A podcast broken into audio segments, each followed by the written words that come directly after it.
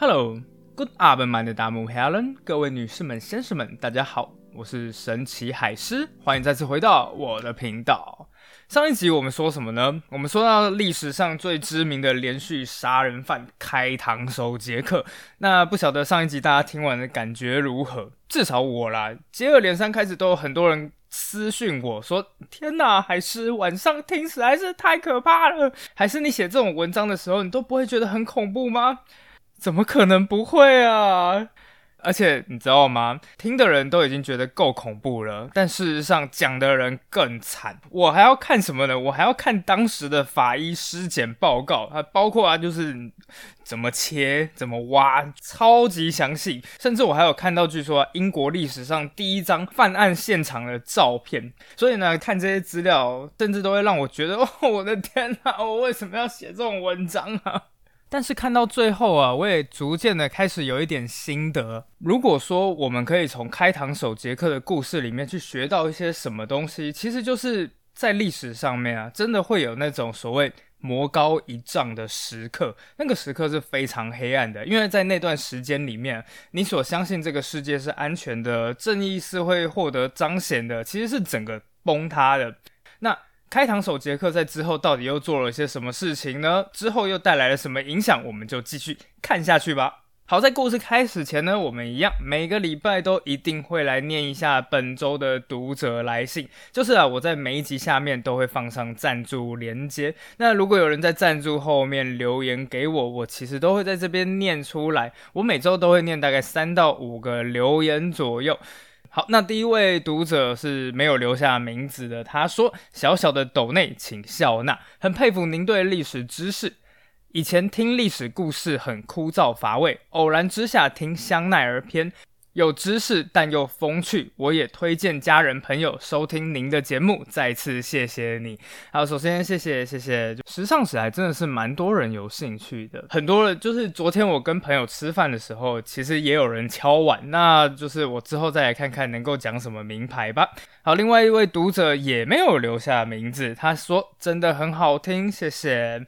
好，那真的非常的感谢。那另外一位叫做 Kevin 说，很喜欢听你说故事，祝福平安喜乐，节目能长长久久。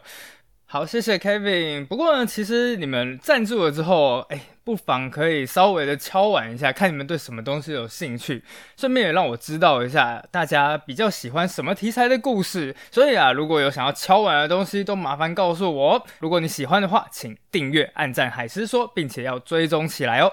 接下来就让我们系好安全带，并且告诉你自己，你现在很安全。那我们就继续开膛手杰克的故事吧。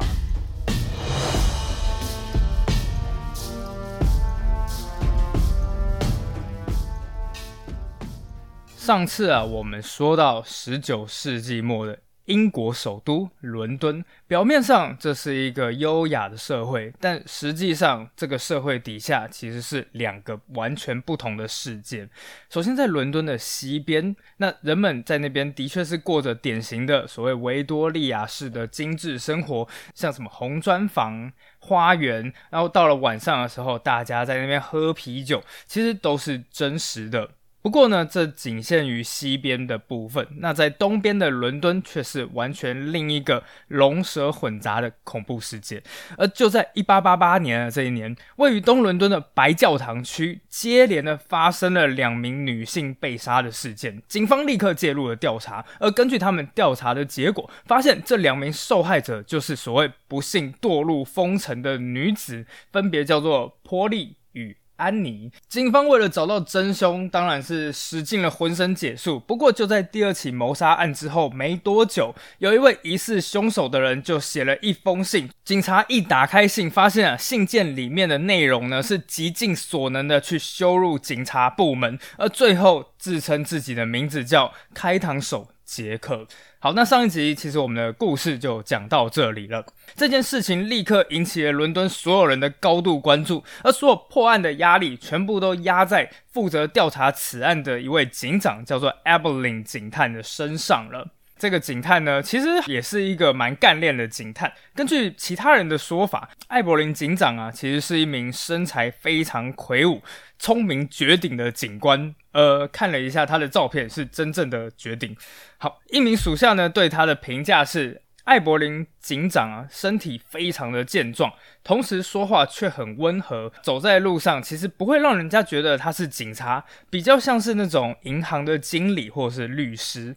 而大概在开膛手杰克案件爆发的前二十年左右，艾伯林成为了伦敦市警局的其中一员。而在接下来这段时间里面啊，绝大多数艾伯林其实都是在东伦敦的白教堂区，就是我们今天讨论的这一个区，还有附近的街道上面，努力的维持治安和调查案件。所以啊，说到这一区的治安情况啊，没有人比艾伯林更加了解。而后来就在开膛手杰克案件爆发的前一年。艾柏林多年的付出，终于看似有了回报。因为他后来被调回了警察总部，这个警察总部位于泰晤士河畔，所以这个时候啊，这个艾伯林警长呢，终于可以摆脱了街头的生活，来到了总部朝九晚五的这种上班族日子。不过好景不长，才短短一年之后，白教堂街头就出现了第一起无名女尸，上面就下令说你去调查这一起无名女尸。警长呢，非常的干练，所以他马上就找出来了这一个。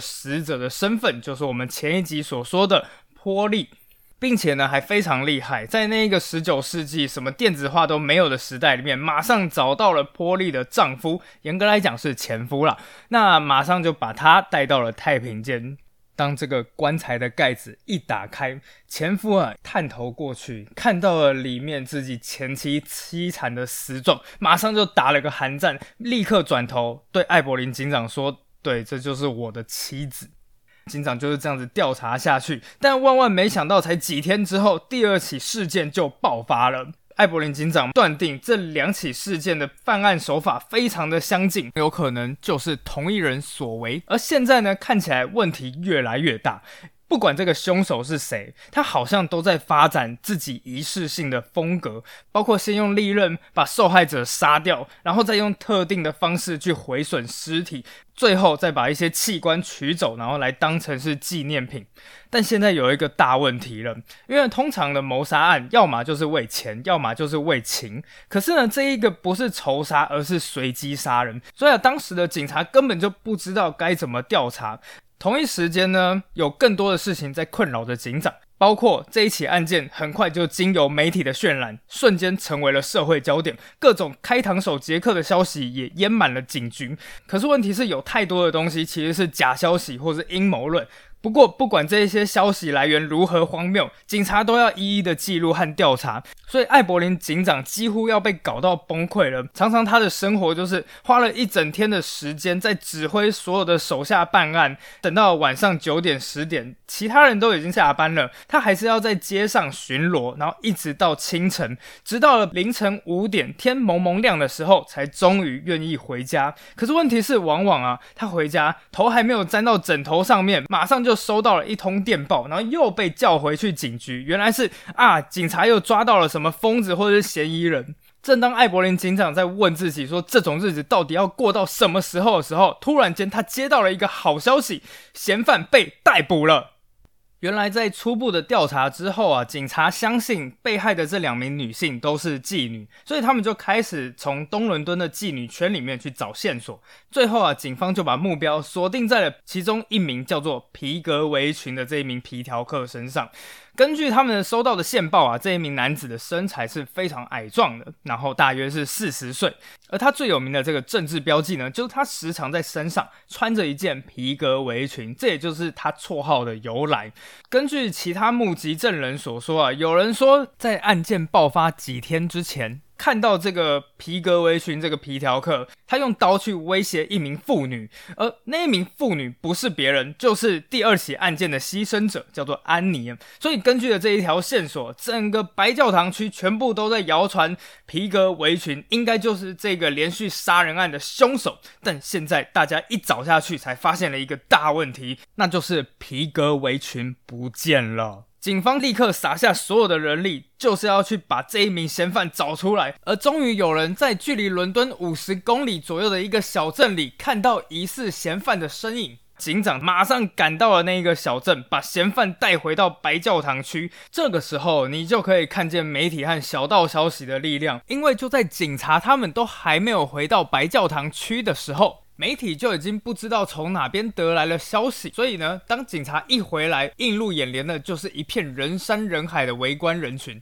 这一些人争先恐后的想要一睹凶手的真面目，弄得警方真的花了大概快半小时到一小时，才终于清出一条人行道，然后把嫌犯送进了警局。很快啊，他们就找来了目击证人，希望说目击证人能够指证这一名嫌犯。只不过很遗憾的，目击证人根本就没有办法指认他就是凶手。而后来经过不断的调查之后呢，原来这个人根本就不是什么皮革围裙，而是一名犹太人的制鞋师傅。所以这从头到尾都是一个大乌龙。在一天之后呢，这一名犹太的制鞋师傅就被释放了。整个案情再次陷入了焦灼之中，而时间也逐渐进入到了九月底。这时，开膛手杰克又再次犯案了，而这一次，我们就来到了整个开膛手事件最高的高潮——双尸谋杀案之夜。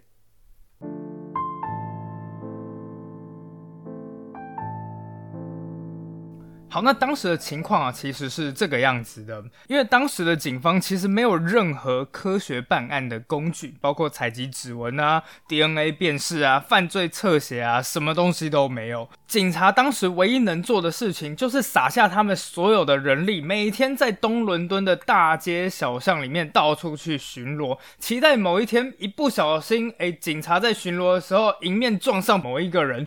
然后那一个人突然间从自己的大衣下面掉下来一个榔头或是一个扳手，警察可能大惊说：“哎，这是什么东西？”那一个人面无表情的捡起来说：“我身为一个汽车维修员，有个锤子在身边也很合逻辑。”好了，不过当然，大家想想看，这几率实在是太低了，你怎么可能迎面就撞上凶手？这一切当然都是徒劳无功的。而就在九月的最后一天，九月三十日，开膛手杰克又犯案了。这位女性是四十五岁的伊丽莎白，她是出生在瑞典的。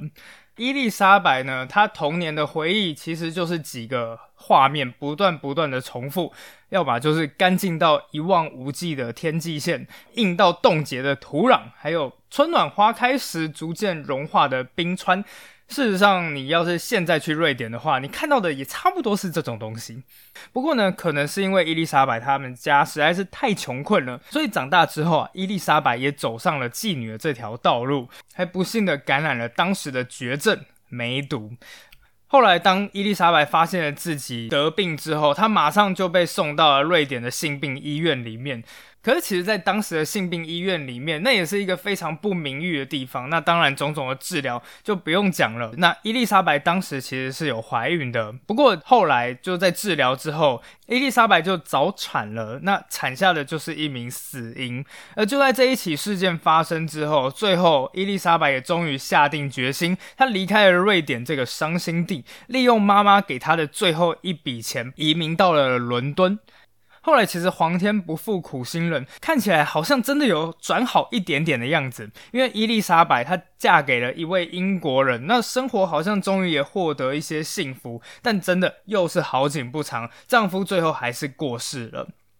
在丈夫过世之后，伊丽莎白尝试了一切，去做什么洗衣工啊、缝衣服啊，进入了工厂啊，但她发现啊，外面根本就没有那么多工作机会可以让伊丽莎白去维持生计，所以不得已，伊丽莎白只好重操起她最熟悉的那个职业，就是妓女。时间就这样子来到了一八八八年的案发当晚。哎，你不要说警方只会加派人手，一点用都没有。事实上，还真的有一点作用，因为就是在这一天夜里面，出现了一个目击证人，而这个目击证人呢，可能是唯一一个看到开膛手杰克真实的样子。这一名证人叫做伊莎耶·许瓦兹，以色列许瓦兹。在一八八八年九月三十日凌晨十二点四十五分，当时的徐瓦兹呢是结束了一天的工作，此时的他正拖着疲惫的身躯走在回家的路上。此时，他突然隐隐约约的看见前方有一名男子，年龄大概是三十岁，穿着相当体面的黑色服装，头上则戴了一顶毛帽。更重要的是，他的体格非常的健壮。不过呢，这个时候的那一名男子啊，好像是已经喝得醉醺醺的样子了。而突然间，男子看到了一名站在巷口的女士，所以他停了下来，两个人就这样子聊了起来。没过多久以后，徐瓦兹突然看到了男人似乎想要将女子拖进巷口，可女生当然不愿意，她极力反抗，而且尖叫了出来。男子一时间没有成功，索性就把女子往反方向推倒在了地上。当时啊，是整个城市是风声鹤唳的，所以这个时候，我们的目击证人徐瓦兹早就已经吓得魂不附体，匆匆忙忙就离开了现场。而在短短的十五分钟之后，另外一名证人叫做路易的，他是一名珠宝商人。这个时候呢，他驾着马车经过这里，而就在经过同一个现场的时候，路易的马像是看到了什么东西似的，马上受到了惊吓，停了下来。后来，这个路易啊，非常的好奇，他就看了一看地上，想说是什么东西吓到了他的马。这时候的他发现地上有一大包不知道是什么东西，就这样子横在路口。他点燃了蜡烛，想看清楚那到底是什么东西，才发现那是一名女性，那就是我们故事里可怜的伊丽莎白。尸体的颈部有一道非常非常深的伤口。此时的这一名路易呢，马上大叫了：“警察！警察！”而这个时候叫来的不只是警察，还叫来了街坊邻居。所以呢，当警方赶来现场时，整个现场又是一片人山人海。后来啊，来到了现场的医生仔细的检查，他认为说罪犯呢绕到了女生的后方，然后用他脖子上的丝巾把她的头往后拉，接着抽出一把刀子，将喉咙狠狠的切开。然而，不幸中的大幸是，死者因为有心脏病，所以啊，在伊丽莎白的喉咙被锋利的刀刃划开之前，她其实就已经因为心脏病发过世了。所以理论上，伊丽莎白其实并没有感到太多的痛苦，同时，伊丽莎白的尸体也没有遭到凌虐。有人认为，这可能就是这位珠宝商人路易的出现，顿时打断了凶手他的计划，因此也让凶手急急忙忙的逃离现场。正当大家以为这个晚上即将结束时，却不知道短短四十五分钟之后，第二名受害者再次出现。后来，其中一项可能就是，原来啊，这时的凶手是极为挫折的，因为他没有机会去执行他的仪式性残杀。因此，这个时候凶手急于去找第二名无辜的受害者，而凶手此时身上所有的欲望、所有的挫败还有愤怒感，全部到最后都会如同暴雨一般发泄在那第二名无辜的受害者身上。就在这个伊丽莎白凶杀案发生的同时，在白教堂区的西边是如今伦敦核心中的核心，它叫做伦敦金融区。此时啊，大批的警力正在纷纷的赶往案发现场的同时，就在这个伦敦金融区附近啊，一位女性。叫做凯撒琳 ·Ados，今年四十六岁，此时刚从警察局被释放了出来。凯撒琳虽然是进了警局，不过他也不是因为做了什么坏事，只是纯粹因为他喝醉了倒在路边。那警察看到了，放着好像也不太好，所以到最后就被请回去警局等他酒醒。那说起来啊，这一位凯撒琳也是一个苦命人。他出生在另外一个城市，叫做伯明翰周遭的一个小镇里面。那出生的这个家庭非常的巨大，总共他有多少名兄弟姐妹呢？十二名。我一听到就觉得 what？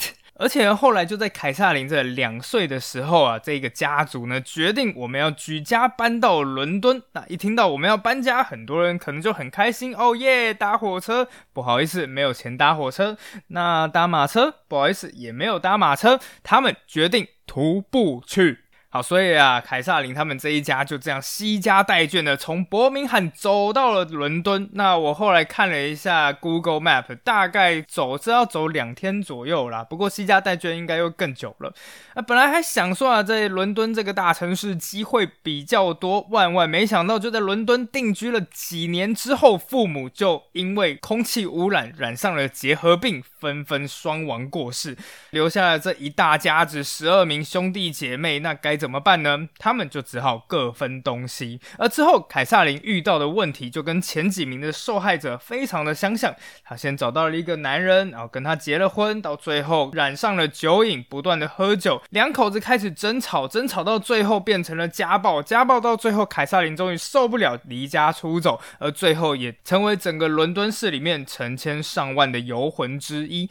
一直到案发的前一天，凯撒琳终于身无分文了。那此时的凯撒琳就只能当掉了自己的一双靴子，然后把它拿去买一点食物，喝了一点酒。好，事实上应该是蛮多酒的，因为喝到最后，咚，凯撒琳又醉倒在路边了。此时啊，一名警察刚好经过了，同一时间就见到了凯撒琳倒在地上的样子，那就把他带回了警局。而就这样子，等到了案发现场的半夜。凯撒琳迷迷糊糊的醒了过来，环顾四周，这是哪里？我是谁？旁边正在做笔记的警察头抬都不抬一下，直接就讲：“警察局。”哦，警察老兄，我肚子饿了，有没有吃的？嚯，你还想吃东西啊？你想吃什么？哦，我想吃炸鱼薯条。警察老兄。知道炸鱼薯条要怎么做吗？首先啊，一道好的炸鱼薯条必须要用上好的北海鳕鱼，如果不行的话，黑线鳕也是可以接受的。然后你要把这个裹成一层厚厚的粉，炸到金黄酥脆啊，吃下来的口感呢是外面是酥脆的，里面的鱼肉是鲜嫩多汁的。那在吃之前呢，撒上一点柠檬汁，然后再配上大蒜酱。大蒜酱知道怎么做吗？首先要先将大蒜拍碎啊，拍得碎碎的，之后再加进鸡蛋、胡椒粉、葵花油，然后最后呢还要再加上一大匙的黄芥末酱。这个黄芥末酱绝对不能忘掉啊，就是灵魂，要记得啊。哎，为什么还是我想要加上这一段呢？因为现在我想要吃炸鱼薯条。警察一听，整个冷笑了出来。嚯 哇，你穷归穷，吃倒是挺讲究的。来，给你个 room service 好不好？需不需要再搭上香槟和鱼子酱啊？哦，所以没有是吧？那行，给我杯水吧。哎呀，你怎么那么烦？警察就这样子倒了一杯水，凯撒琳就这样蹲蹲蹲把水喝完。喝完了之后呢，凯撒琳又说：“哎，老兄，放我出去。”其实本来按照警方的做法，这是是怎样？警局是一个你想来就来、想走就走的地方吗？不过，警察这个时候看一下凯撒琳，觉得他的确是已经酒醒了。然后后来就警察就说：“你出去之后不会又跑去哪边找酒喝吧？”啊，现在是凌晨一点，还有哪边可以去喝酒？告诉我一下啊！去去去去，好，你要走就走，滚远点。出去的时候记得把门关上。凯撒琳这时点点头，走之前呢，还留了一句：“啊，晚安，条子老兄。”没想到。这就是他最后一次活着的身影。万万没有想到，短短四十五分钟之后，另一名值夜班的警察此时正在伦敦金融区的一个广场，叫做主教广场巡逻。在凌晨一点半的时候，这一名警察穿过广场，其实是没有看到什么异常的事情的。但当十五分钟之后，警察再次回来这个广场，突然间就发现地上躺着一大包东西。警察走进去看的时候，顿时吓得魂不附体，因为凯撒琳此时已经死了，而且状况非常非常的凄惨。所以呢，我就不描述了，我只说一句话：根据法医的检验，要把尸体挖成那个样子，至少需要整整五分钟。警察警察一看到这样子，立刻就拿起了自己的警用哨子，吹了起来，把同僚全部都叫来现场。然后，当然啦，就是第二起事件也就这样子爆发了。不过呢，后来就是调查是一回事啊。我自己个人其实觉得最难受的一件事情是。大家知道吗？因为凯特他其实本身就是他是把所有的家当都带在身上的，所以后来啊，警方呢就将凯撒琳他所有的物品全部都列成了一张详细的清单。重点是，当我看到那张清单时，短到不可思议，全部加起来应该没有凑成一张 A4 纸那么多。他拥有的东西只有一顶黑色的草帽，一件黑色的外套，一件。白色的棉布衬衣，还有一条裙子。那这一份清单里面呢，甚至是细到一条手帕。一罐茶叶、六块香皂全都写下来了。不过那个清单还是非常的短，那其实就是凯撒琳他所有的东西，那就是那个年代穷人的生活最真实的样子。说实话，我看完那个清单之后，是真的是有一点难过。一个人竟然可以这么无声无息的来到这个世界上，而又这么喧嚣而悲惨的离开这个世界。而也许就是这样凄惨的结局，触动了整个伦敦的同情共感。因此，当八天之后凯撒琳出殡时，居然整个城市都在为他哀悼。凯撒琳的出殡行列走在街上时，后面竟然跟着几十个、上百名的哀悼群众。那个送葬的队伍两边呢，更是挤满了人，每一个人都脱下了帽子致哀。当棺材经过时呢，每一个男男女女都想尽办法，就是要去摸一下那个棺材。甚至后面呢，还有一些父母，因为自己看不见，但至少也要让孩子看见，所以就高高举着孩子，然后让他们看清楚那个。棺木的样子。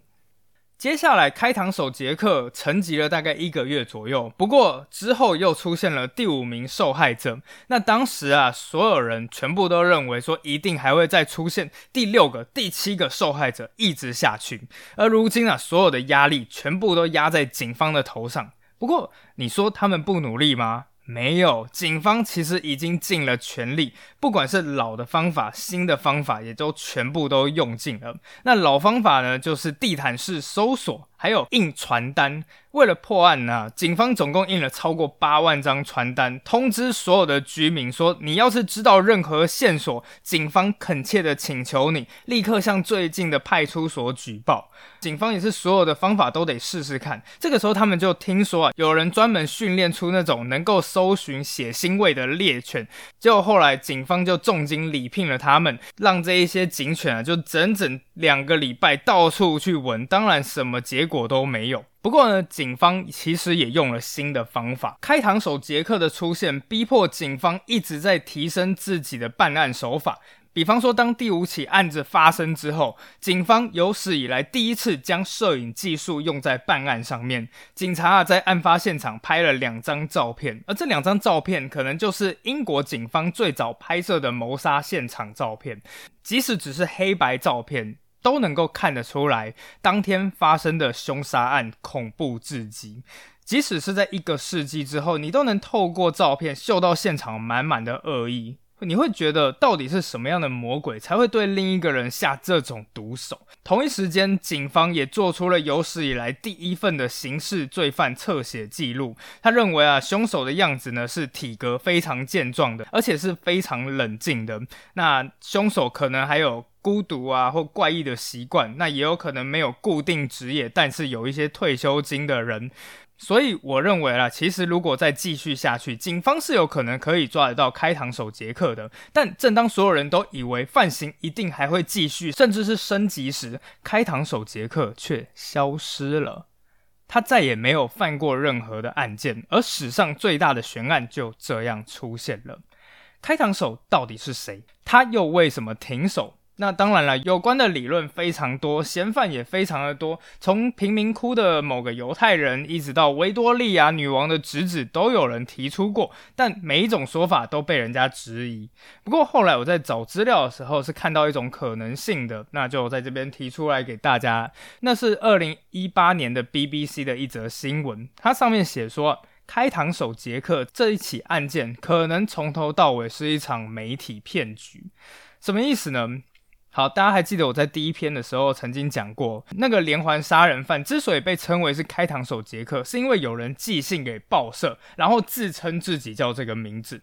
但在案件结束很久很久以后，人们才查出来这封信根本就不是嫌犯写的，而是两名记者单纯只是为了想要让新闻更精彩、更刺激，所以才写了那封信，然后寄过去报社。这一封信如果是伪造的，那有没有可能这其实根本就不是一个连环杀人犯，而是五起独立的案子？有没有可能是第一个人犯案之后，后面有人一个接着一个的模仿？总之啊，当时误导警方的东西实在是太多太多，而后来警方也成为了另一种形式的受害者。在开膛手杰克的案子之后，警察局长就被辞职了，而我们前面提到的是负责这起案子的艾伯兰警长呢，也是默默的在两年之后就从伦敦警察局中退休了。整起案子也就变成了永远都解不开的谜团之一。可是呢，其实说真的，为什么开膛手杰克？一直到我们现在都还不断有人去提起这一件案子，因为其实我真的可以理解当时恐慌的感觉。因为在我们生活的这种社会里面，我们每一个人其实都存在一种安全感。你说虚幻也好，真实的安全感也好，但我们都相信，不管这个社会上出了什么罪犯，到最后这一些人都会被绳之以法。无论邪恶怎样作恶多端，你到最后都会发现道高一尺，而正义也终将获得胜利。但开膛手杰克撕破了这一个假象。人们突然发现，他们身处的时代里面是一个魔高一丈的时刻。在这段时期里，人们认为的安全世界崩毁了。现在在外面有一个人无恶不作，恶贯满盈，而放眼望去，满街的人全都是他的人质，警方却无力保护他们。而也就是在这样子黑暗的时刻里面，人们如此渴望看见一些希望。就在开膛手杰克案件结束一年之后，一名作家写了一本侦探小说。这本侦探小说叫《四个签名》，里面的侦探他可以用香烟的烟头、留下的脚印，或是泥土的土壤来找出线索，最后挖掘出事实真相。这个神通广大的侦探，顿时让全英国的读者都为之疯狂。而你一定听过他的名字，就叫做夏洛克·福尔摩斯。好，福尔摩斯啊，他自称自己的职业叫做警察顾问，其实就是帮助警察调查案件的私人侦探。但很多人不知道的事情是，福尔摩斯的作者叫做柯南道尔。事实上，这也就是他在做的事情。下一集我们要讲的就是这一位柯南道尔老先生啊，如何坐在家中，光是看着文件还有现场的线索，就侦破一起案件的故事。而这起案件让全英国的警方都伤透了脑筋，唯一看透真相的，就是一个外表看似老人，实际上也真的是老人的名侦探真柯南。等一下，放错了吧？